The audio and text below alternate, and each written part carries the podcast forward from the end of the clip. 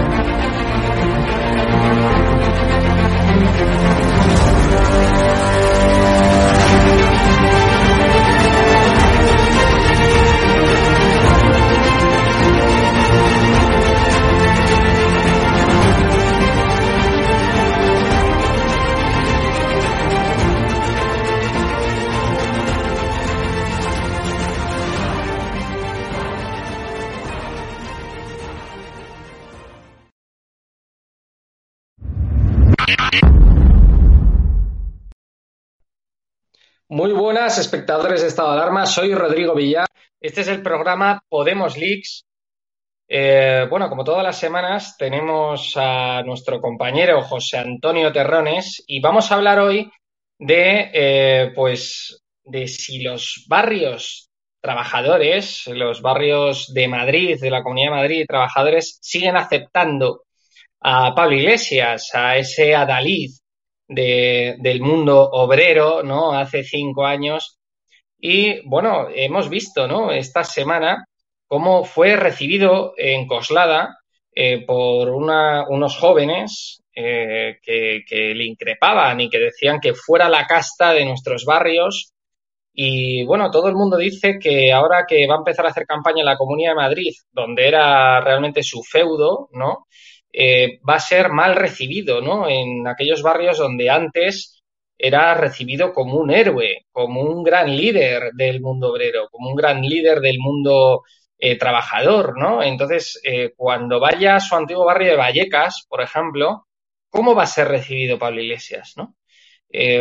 Todos pensamos, y yo me incluyo, que va a ser mal recibido. Ha habido varios reportajes que se han publicado en diferentes medios de comunicación en los que eh, Pablo Iglesias, eh, pues parece ser que no es querido en ese tipo de barrios.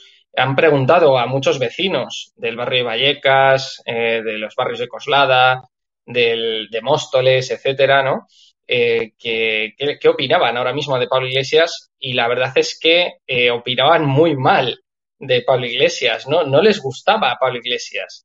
Y es que es un fenómeno que se lleva produciendo desde hace ya varios años, ¿no? Eh, desde hace ya varios años, cuando Vox, por ejemplo, cuando Vox, que ahora mismo Vox, eh, eh, todos pensamos que es el partido que realmente está representando a la clase trabajadora y a la, y a la clase obrera en las urbes de nuestro país, porque, por ejemplo, Vox eh, obtuvo eh, la segunda posición en Fuenlabrada, un barrio en el que superó a Podemos, un distrito, un municipio en el que superó a Podemos.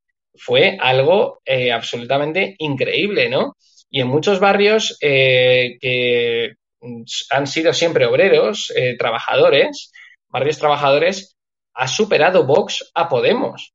Es algo increíble, ¿no? También. Entonces, ¿qué va a pasar con esto, no? parece que hay un paralelismo en lo que ha estado ocurriendo en Francia y en lo que está ocurriendo en Francia y lo que está pasando ahora mismo en España, ¿no? Que en Francia el partido de Marine Le Pen eh, está sustituyendo eh, a, los partidos, al Partido Socialista y al Partido Comunista de Francia en, eh, en, ese voto trabajador, ¿no? En ese voto obrero de la clase trabajadora francesa, ¿no? Entonces parece que, que, que está ocurriendo pues lo mismo en España. Yo quiero hablar de esto con, nuestro compañero José Antonio Torrones, que lo tenemos aquí con nosotros, y también vamos a tener de invitada hoy a eh, Umi Ramírez, que se, bueno, que le llaman Umi Ramírez, que se llama, eh, la tengo aquí, Rocío Ramírez Montañez, que si no me equivoco, si no me equivoco, y ahora nos lo va a explicar, y si no me va a corregir, salió en First Dates. No sé si salió en First Dates, pero salió en First Dates. Eh, yo, cuando me lo pasó José Antonio, dijo, oye, Rodrigo, vamos a tener a esta invitada esta semana.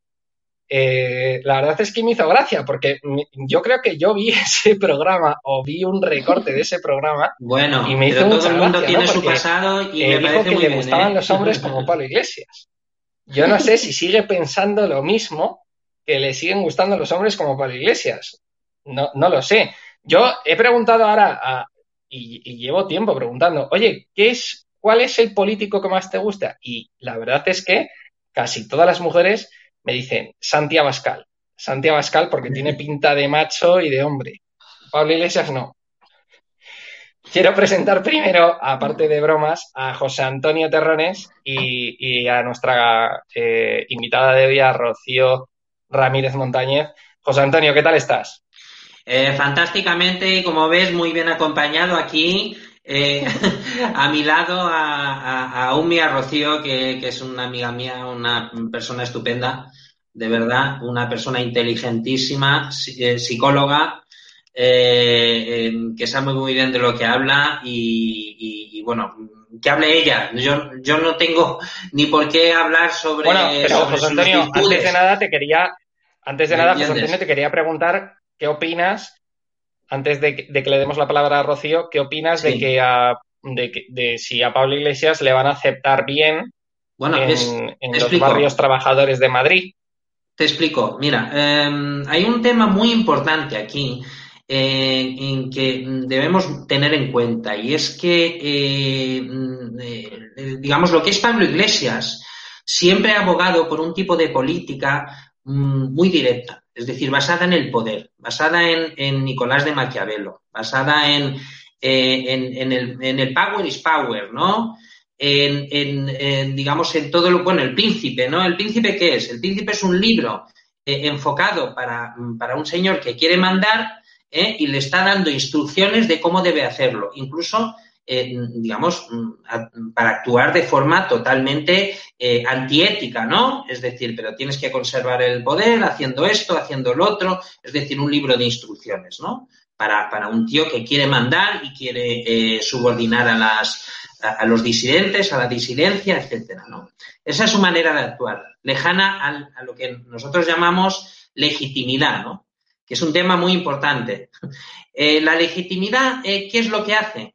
La legitimidad, digamos, al principio es, un, digamos, es, como una mochila, eh, digamos, que, se carga mucho de ética, eh, de principios, eh, de valores. Eso, eso hace que, te cueste, digamos, progresar al principio en política, Es decir, te cuesta horrores, ¿no? Los otros, los que no tienen esa mochila, pues avanzan ¡fua!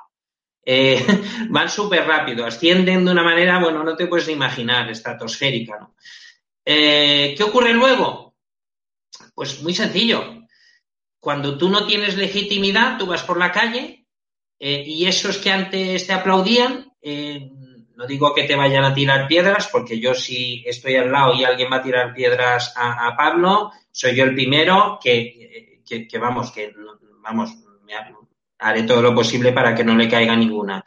Eh, pero lógicamente eh, la legitimidad es muy importante en este sentido, para que el pueblo eh, te vea como el, emperador vestido, no el emperador desnudo, ¿no? Que es lo que le está ocurriendo ahora a Pablo Iglesias. Pablo Iglesias ahora, algunos, como yo, por, por, suerte, por desgracia, tengo que decirlo, al principio me daban de, de palos por todos lados, ¿no? Diciendo que estás diciendo, tú estás loco, este tío es fantástico, es una pasada de, persona. Y yo decía, no, no, el emperador está desnudo. Y ya poco a poco, pues la gente, sobre todo a medida que le fueron dando palos a ellos, pues se fue dando cuenta de que el emperador no estaba tan vestido, ¿no? Y eso es lo que ha ocurrido, es el cuento de, de siempre, ¿no? Cuando te vas dando cuenta de que esa persona eh, va perdiendo poco a poco legitimidad y la legitimidad tiene mucho que ver con la coherencia a nivel político, con la trayectoria. La trayectoria en política es muy importante. Por eso no creo en los recién llegados. Los recién llegados, esos que hablan tan bien, esos que dicen tan, cosas tan bonitas, pero que mientras dicen esas cosas están cobrando un sueldo de 6.000 euros al mes, eh, pues mm, de verdad no, no, me merecen, a ver, el mismo apoyo que otra persona eh, que dice lo mismo pero sin cobrar nada y que después además ayuda a gente, ¿no? Eh, creo que eso es un tema muy importante en política, ¿no? Es decir, este señor quiero... el día cobraba un sueldo, ¿no? Es lo que José, decir. le quiero preguntar a Rocío qué opina de esto, porque, como he dicho antes, ella dijo que le gustaban los hombres como Pablo Iglesias, ¿no?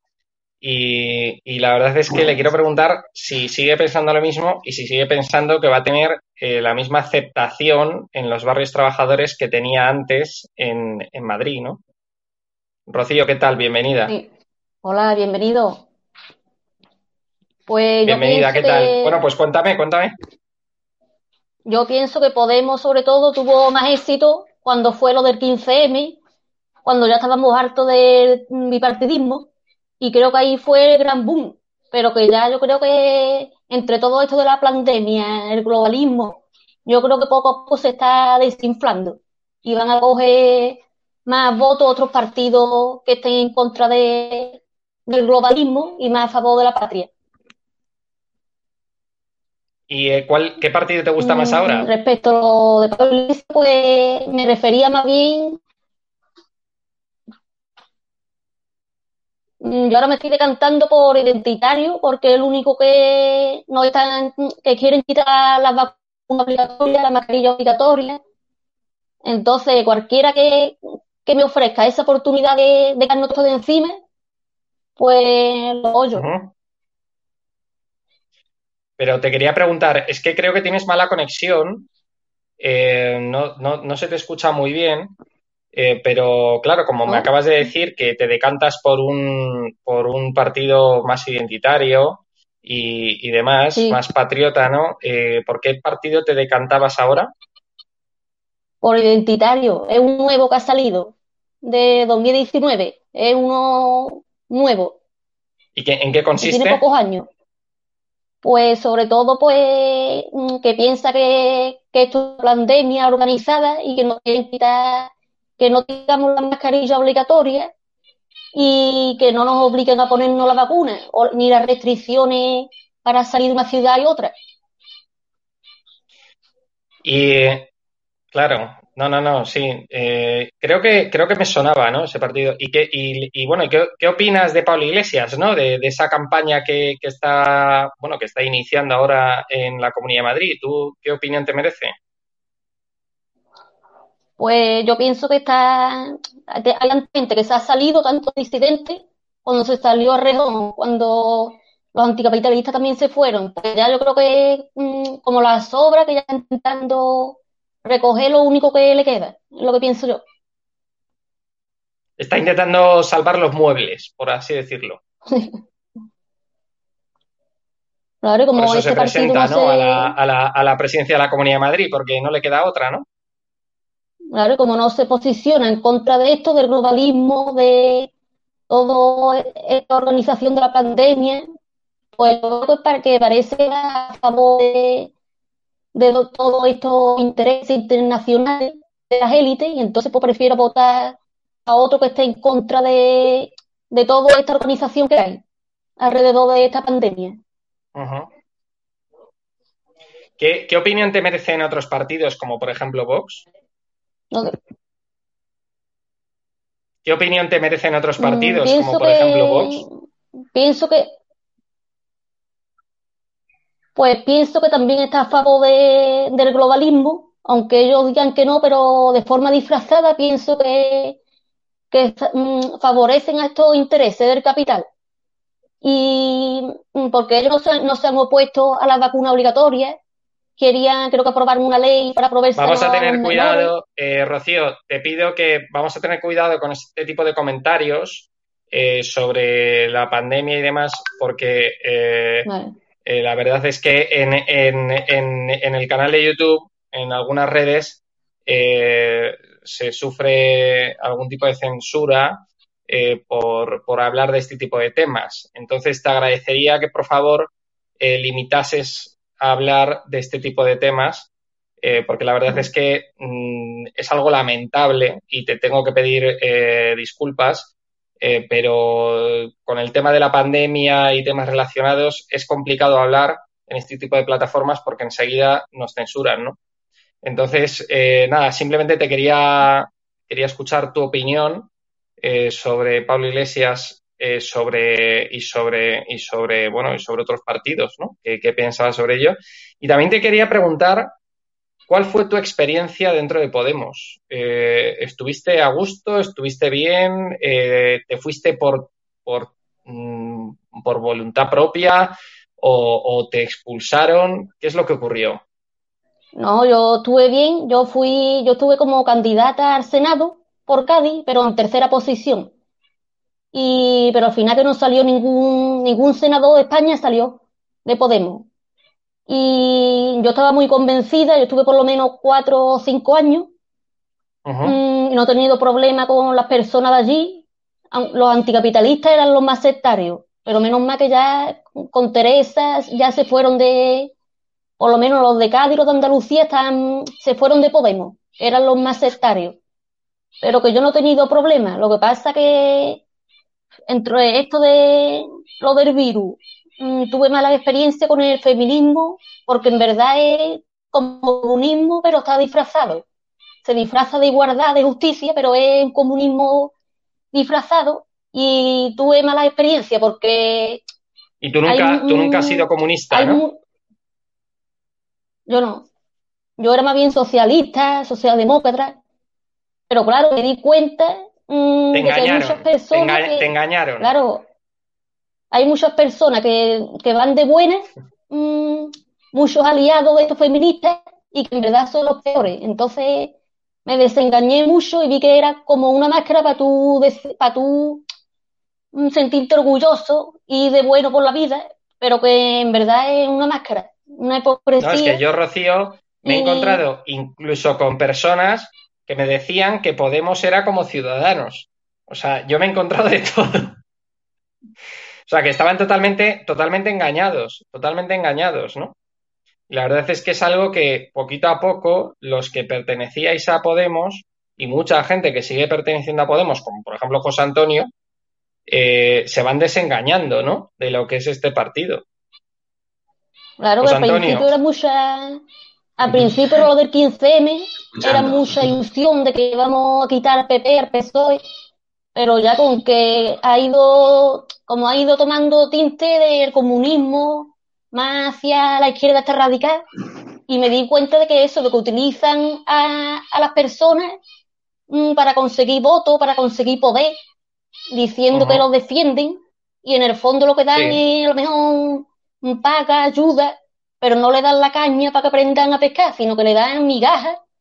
Y con eso pues la gente se va, que se cree que lo está salvando. Y en, vez de enseñarle a pescar... Eso, Rocío, eso, Rocío, yo no sé mm, si, si, bueno, si lo sabes o te lo han dicho alguna vez, que es que el socialismo, al igual que el comunismo, se basa en darte ayudas, subvenciones, el papá, el papá Estado eh, te cubra todas las necesidades habidas y por haber, el Estado eh, se meta en todos los aspectos de la vida del ciudadano y que al final no tienes libertad. Al final hay una falta de libertad absoluta, ¿no? Que es lo que intentan conseguir estos tipo, este tipo de partidos marxistas, socialistas y comunistas, ¿no? Eh, pues que, que el ser humano al final pues dependa de un organismo estatal del, del, Estado que le provea de todas sus necesidades. Y es que al final es algo, a mí me parece de una falta de libertad absoluta, ¿no? José Antonio, ¿tú qué opinas de esto? Pues eh, es muy interesante este tema. Eh, precisamente hoy tenía una discusión con, con alguien que es abogado, además, alguien que además tiene bastante influencia. Eh, y precisamente dentro de ese marco ideológico ¿no? de, la, de la izquierda. ¿no? Eh, y mi discusión venía por eso, ¿no? porque en realidad eh, al final, con esa subsidiación constante, lo que hacen no es otra cosa que acabar o intentar acabar con, digamos, con algo tan importante como la división de poderes. ¿Por qué? Muy sencillo, porque ellos hablan del pueblo, ¿no? Es decir, al final es el pueblo el que tiene que decidir. Eh, con esa historia del pueblo, que, que bueno, los, los, nazis lo llamaban folk, que, que, bueno, no es otra cosa que etimológicamente pueblo. Eh, en, en, en, alemán, eh, pues lo que, lo que hacían era, digamos, unificar en, lo que era la nomenclatura, lo que se llamaría en, la Unión Soviética la nomenclatura, pues todo lo que es la personificación eh, de lo que es el pueblo en realidad. Es decir, el pueblo en realidad somos nosotros. Somos los que detentamos el poder, ¿no? Y claro, eh, ¿qué ocurre cuando el pueblo tiene el poder? Pues que al final no tiene ningún límite. Es decir, cuando ese pueblo, llamado nomenclatura, llamado directorio, llamado lo que sea, ¿no? llamado dictadura, porque al final no deja de ser otra, no es otra cosa que una dictadura. No, recordemos, José Antonio, recordemos, recordemos sí, sí. el episodio de Sócrates en, la, en el que una asamblea, una asamblea, una asamblea elegida por el pueblo eh, fue la que obligó a Sócrates a beber la cicuta. Cicuta, para, correcto. Para, para, para, que, para que se muriese, ¿no? Le condenaron a la pena de muerte. Entonces, eh, exactamente lo mismo, un parlamento, una asamblea eh, elegida por el pueblo puede pisotear de la misma manera los derechos civiles y las libertades de un ciudadano que lo que lo puede hacer un, un militar o un dictador, ¿no? Es un tema muy interesante el que estamos hablando. Precisamente ahí entraríamos en otro, en otro debate sobre el justnaturalismo, el derecho positivo, ¿no? Es decir, por ejemplo, Sócrates era positivista puro, tan así que dijo que como se había decidido eso, pues él se tomaba directamente en la cicuta. Prefería eso a incumplir las leyes, ¿no? Eh, oh. Estos políticos actuales son una mezcla, ¿no? El justnaturalismo funciona muy bien hasta que ellos tienen el poder, entonces son positivistas natos, ¿no? Eh, que es el gran problema que tenemos hoy en día, ¿no? Bueno, yo estoy contento, yo estoy contento, José Antonio, porque como hoy tenemos a Rocío, y yo a Rocío, sí. pues como he dicho antes, la vi en su momento en algún vídeo de estos de la 4, pues estoy contento porque como la vi en su momento, que era tan fan de Podemos, y ahora la veo tan detractora de Podemos, pues en ese sentido yo creo que estoy un poco contento, porque además es que José Antonio, a pesar de que sea, siga siendo afiliado y miembro de Podemos, pero, pero lo estamos consiguiendo ahí eh, un poquito mover de, de sitio. No, Entonces, a ver. Rocío, eh, Hable ella, por favor. ¿tú has conocido, Rocío, ¿tú has conocido algún miembro importante de Podemos? Yo conocí una vez a Monedero cuando vino a la Universidad de Huelva, no sé si era para un acto y allí, no recuerdo ahora. Y poco más, o los de Cádiz sobre todo. ¿Y qué te pareció? De Cádiz. ¿Qué te parece Monedero? Que ahora tiene todo el lío de las facturas muy, y demás. Muy simpático, ¿Qué te parece la Monedero? La verdad que es muy, muy simpático, muy cariñoso, que no te conoce ¿Ah, de sí? nada y mm, como te abraza, muy, muy cariñoso. Ah, muy bien. Muy bien, muy bien. Sí, cariñoso. Una Tengo imagen que no conocíamos de, de Monedero. ¿Y tú qué, tú qué, qué futuro le auguras a Podemos, Rocío? se le está cortando la, la conexión. Eh, bueno, José Antonio, yo creo que yo, yo, yo conozco tu Pues, opinión, ¿eh? Creo que la auguras así, lo- Rocío. Rocío, eh, te pido que por favor, por favor mejores un poquito tu conexión antes de cerrar el directo para que te pueda, Pues para yo puedas pienso que los jóvenes ahora están tirando para... ¿Se ve? Nada, imposible, imposible. José Antonio, yo sí que conozco, yo creo, creo tu opinión y, y creo que tú piensas que Podemos tiene un futuro negro, ¿no? Eh, Podemos tiene un futuro negro con, con esta gente eh, secuestrando el partido. Eh, yo creo que hace falta una regeneración impresionante. El problema es eh, ¿A ti qué tal te que tratan? ¿Qué tal te tratan ahora dentro de Podemos? Que yo creo que Eh, pues eh, nada, es decir, la relación con la, con la cúpula territorial o estatal es prácticamente inexistente. Eh, es casi algo anecdótico, ¿no? Y casi diría incluso, eh, digamos, un poco de, de estrangis, ¿no? No sé cómo decirlo, es decir, eh, de aquella forma, ¿no? Y, y te digo la verdad, falta, falta muchas, eh, muchos ámbitos de participación dentro del partido. Hoy en día todo se decide desde la cúpula, desde los órganos de dirección y, y es lo que ocurre en Podemos, ¿no? Es decir, es el, el gran problema de, de- este partido actualmente, ¿no? Eh, que no, no hay no hay, no hay mecanismos de, de participación más allá de votar cada cierto tiempo lo que digan los líderes y, y punto, ¿no? Y ese es el, el gran inconveniente, ¿no? Que no, si José, no hay eh, José, vamos a ir cortando. eh, ah, bueno, Rocío, eh, ahora Ah. tiene buena conexión. Ah, Eh, sí. no, le estaba preguntando a Rocío que, qué futuro le augura Podemos. Rocío, ¿qué futuro le auguras a Podemos? Pues yo creo que cada vez menos, porque los jóvenes están más con el liberalismo, esa corriente. Entonces, el liberalismo.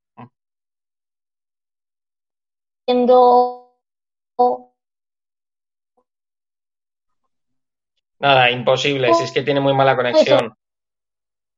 Tiene, tiene muy mala conexión. Nada, eh, le pido disculpas a los espectadores. Eh, la verdad es que mm, son cosas también de los directos. Cada persona tiene la conexión que tiene, cada persona vive en las zonas de España que vive y a veces pues está en zonas en las que hay poca cobertura, poca conexión, a pesar de que, de que haya wifi, de que haya fibra óptica. Pero bueno, eh, José Antonio, tenemos que ir cortando. Mm, Vale, perfecto. Muchísimas gracias Muy por bien, haber, pues un placer por haber aceptado siempre. de nuevo nuestra invitación esta semana. Eh. Rocío, ¿tienes Hola. buena conexión ahora? yo creo que sí. O sea, Sí, sí, Ahora sí, ahora mejor, ahora mejor, ahora mejor.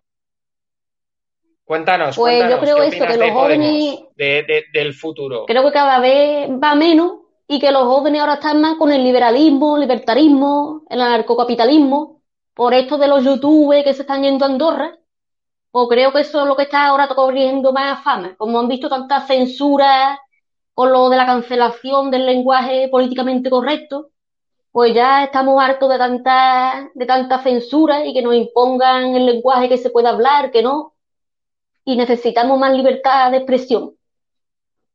Sobre todo eso. No, no, to- totalmente de acuerdo contigo, Rocío. Y muchísimas gracias, Rocío, por haber aceptado nuestra invitación. La verdad es que ha sido cortito. Eh, eh, te volveremos a invitar, no te preocupes. Y, y nada, muchísimas gracias por, por, por haber aceptado nuestra invitación. José Antonio, muchísimas gracias. Otra semana más. Un placer como siempre y muchas gracias a Umi. Eh, vamos, un abrazo fuerte, de verdad. Sabes el aprecio que te tengo. Eh, y, y- y- y nada, eh, como siempre aquí estaremos. Y, por supuesto dando el callo e intentando implantar los, los valores de, digamos que al principio tenía el partido. Ojalá personas como Uni y otra gente vuelvan a, a- Podemos el día que eh, sea un partido más abierto, ¿no? Eh, y no sea lo Bueno. que es hoy en día, por desgracia. Nada, pues muchísimas gracias a los dos y muchísimas gracias a todos los espectadores de Estado de Alarma que nos han visto hoy. Este ha sido el programa Podemos Leaks. Hemos hablado pues eh, con eh, Rocío y con José Antonio eh, de si a Iglesias le van a volver a aceptar en, en sus antiguos barrios, en, sus, en estos barrios trabajadores de Madrid, porque Pablo Iglesias se va a presentar a la presidencia de la Comunidad de Madrid, algo la verdad es que es sorprendente. Y, y bueno, y también eh, qué futuro ¿no? le auguran nuestros invitados a Podemos eh, a nivel nacional, no solamente a nivel autonómico en Madrid, sino también a nivel nacional. Así que bueno, hemos hablado de estas eh, dos cosas. Hemos tenido con nosotros, repito, a Rocío y a José Antonio. Los volveremos a tener otra semana más con nosotros en el programa Podemos Leaks. Eh, así que nada, muchísimas gracias por habernos visto. Un saludo a todos y viva España. Muy buenas a todos, esto es Estado de Alarma. Hoy estrenamos este programa por YouTube de media hora de duración. Estaremos de lunes a jueves a partir de las ocho y media de la tarde.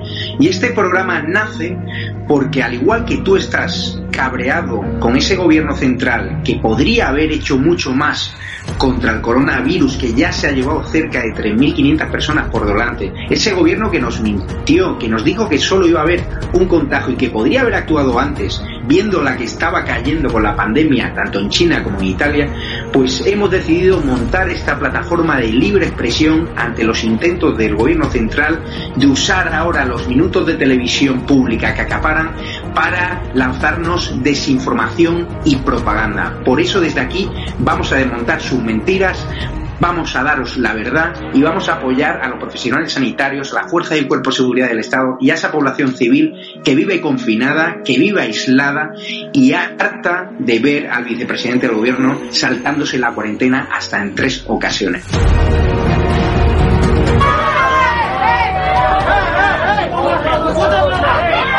se emociona cuando a los antidisturbios. Daros la enhorabuena por vuestra valiente labor, eh, conscientes de que lo teníais todo en contra, a pesar de eso habéis perseverado y está claro que vuestro éxito reside en que defendéis la verdad, en que defendéis la libertad y por tanto yo os quiero emplazar a que sigáis en esa línea. Quiero felicitar a todo el equipo de Estado de Alarma por este año de periodismo de investigación y sobre todo por ese trabajo en un formato nuevo, diferente, arriesgado que tanto nos entretiene y nos cuenta del día a día de la actualidad política en nuestro país. Han tirado botellas, nos han tirado huevos, botellas de cristal, nos han llamado de todo, Negre te vamos a arrancar la cabeza, Santiago Escal te vamos a matar. Bueno, muchas felicidades a Estado de Alarma por este año dando la batalla en YouTube y en Internet en general.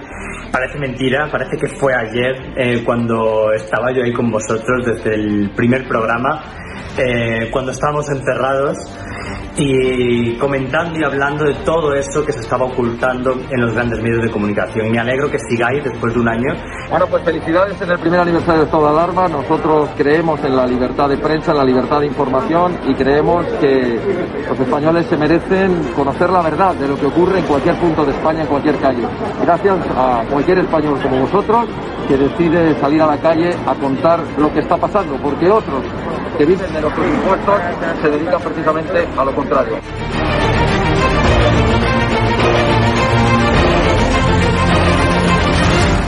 El presidente de Vox, Santiago Abascal, aquí en exclusiva con estado de alarma. Quiero saludar a mi amigo Javier Negre y a todo el equipo de estado de alarma por un nuevo año de éxitos y que sean por lo menos 10 más, que no os calléis nunca nada, que sigáis en la línea que estáis haciendo y como decimos en mi tierra, siempre fuertes, que vosotros tenéis tres cojones como nosotros. Saldremos los españoles. Con el paso del tiempo se acaba viendo la verdad.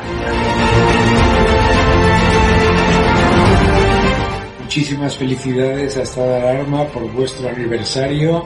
Seguid defendiendo la libertad y un fuerte abrazo. Mm, solo puedo tener palabras de, de agradecimiento a Javier y demostrar pues una vez más que cuando todo se pone difícil, cuando la gente dice que, que no puedes, ahí estáis.